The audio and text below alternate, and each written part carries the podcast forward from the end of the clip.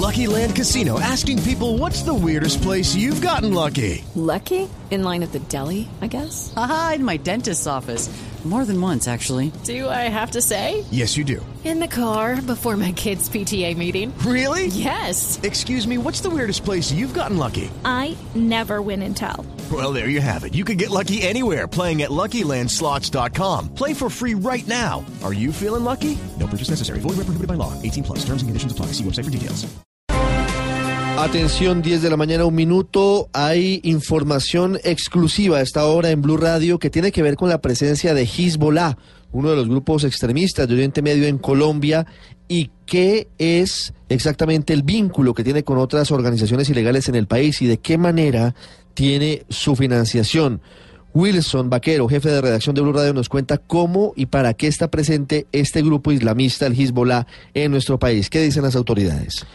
Ricardo, estamos hablando del llamado Partido de Dios, como se conoce también en Oriente Medio, fundado en 1982 y como usted lo acaba de decir, transformado también en un grupo extremista que ha cometido acciones terroristas en diferentes partes del mundo. Pues bien, para responder a su pregunta, la DIJÍN de la Policía Nacional ha identificado tres prioridades. La primera, el tema de la seguridad y permanencia clandestina de sus integrantes, es decir, con el fin de esconderse y buscar también una presencia que les dé tranquilidad. Eh, ha descubierto la Policía Nacional que hay asentamientos de ciudadanos de Oriente Medio en ciudades como Cartagena, Barranquilla y Maicao. La construcción de sociedades comerciales dedicadas principalmente a la venta de textiles, incluyendo ropa de contrabando proveniente de Panamá y exportaciones de carbón hacia el Líbano. Y también el uso y la construcción de compañías legítimas para importar y exportar materiales que luego son insumos de posibles acciones terroristas. Acceden eh, de esta manera a la creación de sociedades anónimas simples, las conocidas SAS. Es decir, hay presencia de Hezbollah en Colombia. La Sí, DIJÍN señor. confirma que hay integrantes de Hezbollah en nuestro país. Sí, efectivamente hay integrantes de Hezbollah en Colombia, eh, como decía, principalmente con asentamientos en Cartagena, Barranquilla y Macao. Obviamente que son, digamos, es una presencia... eh, No es una presencia militar, No. sí es una presencia vinculada a la economía ilegal. Exactamente, que lo que busca es financiar a la organización. Ahora, en el punto 3 que mencionamos del uso y la construcción de esas compañías para importar y exportar materiales, allí se mueven negocios, digamos, es un apoyo logístico para la provisión de insumos que luego pueden ser eventualmente utilizados en acciones terroristas fuera de Colombia. ¿Cuáles son las conexiones, Wilson, de esas células de Hezbollah con otras estructuras de crimen organizado en nuestro país? Ricardo, ha sido identificada una con la oficina de Envigado, hecho que fue documentado incluso por la DEA en el año 2016, así como para el lavado de activos con particulares colombianos, situación que ha sido seguida por el Departamento del Tesoro de los Estados Unidos.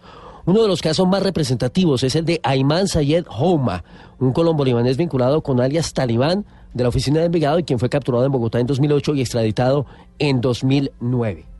Y hablando finalmente de lo que según la policía es el principal enlace de Hezbollah en América Latina y en Colombia, ¿de quién estamos hablando? ¿Quién es esa persona? Estamos hablando de Abdalá Rada Ramel, quien se encontraba en el departamento de Bolívar hasta hace algún tiempo desarrollando actividades comerciales de venta de ropa y exportación de carbón y que tiene un amplio récord, según la DIJÍN y la Policía Nacional, de movimientos migratorios entre países como Venezuela, Panamá, Paraguay, Alemania, Suiza y los Estados Unidos.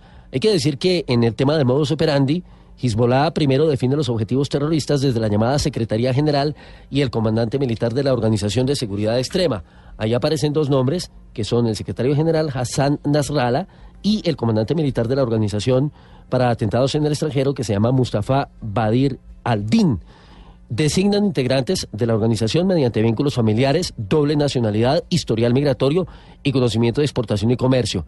Y de igual manera el desplazamiento a diferentes países, incluido Colombia, como lo mencionábamos, a través de la presencia histórica de libaneses, la ubicación de mezquitas, el asentamiento comercial y de exportaciones y la organización para vinculaciones criminales. Wilson, gracias. 10, minutos. Detalles de esta investigación de Blue Radio sobre los nexos de Hezbollah en Colombia en bluradio.com.